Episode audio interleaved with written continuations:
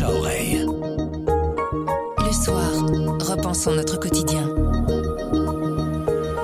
Aujourd'hui, on vous emmène au nord du Nord avec un roman d'aventure, un roman d'amour aussi. C'est l'histoire d'une femme qui se plonge dans son passé familial et qui se redécouvre, un récit de survie dans le froid, dans l'hiver aussi.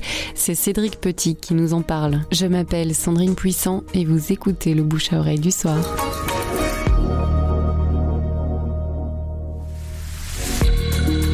C'est une histoire euh, familiale qui se passe sur euh, deux époques, en 1897 et en 2007, donc 120 ans plus tard, d'un côté dans le Minnesota et dans l'autre en Norvège. Donc l'histoire démarre en Norvège, la fin du 19e siècle, avec un personnage clé qui est un homme pauvre qui porte un nom norvégien imprononçable dans un petit port de pêche qui euh, en fait refait surface après avoir disparu pendant des semaines, après avoir été attaqué par un ours blanc et qui est tenu pour mort. Donc tenu pour mort, il revient dans son village il commence à retisser les fils, pas seulement les fils de son histoire, mais les fils de son amour pour son épouse, qui avait déjà fait son deuil de lui, puis aussi les fils quand même de son récit de survie avec un journaliste. Euh, et donc l'histoire atterrit 120 ans plus tard.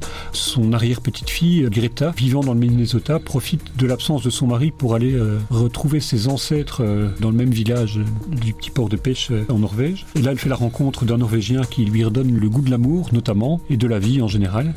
Ce qui est intéressant dans ce roman, c'est que l'histoire n'est pas celle de la survie du personnage dans les glaciers. Le récit de cette survie se fait au fur et à mesure, entrelacé dans le récit de l'après et la manière dont l'épisode a bouleversé l'existence d'un homme pauvre qui, lui, euh, découvre qu'il peut s'extraire de sa condition grâce à l'histoire qu'il a vécue.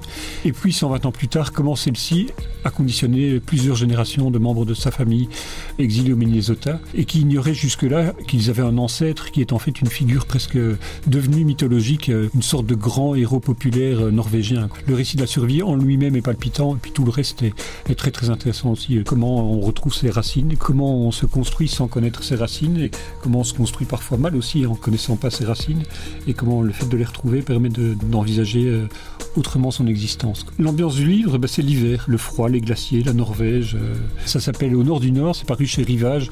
C'est un gros livre de 455 pages. C'est écrit par Peter Gay.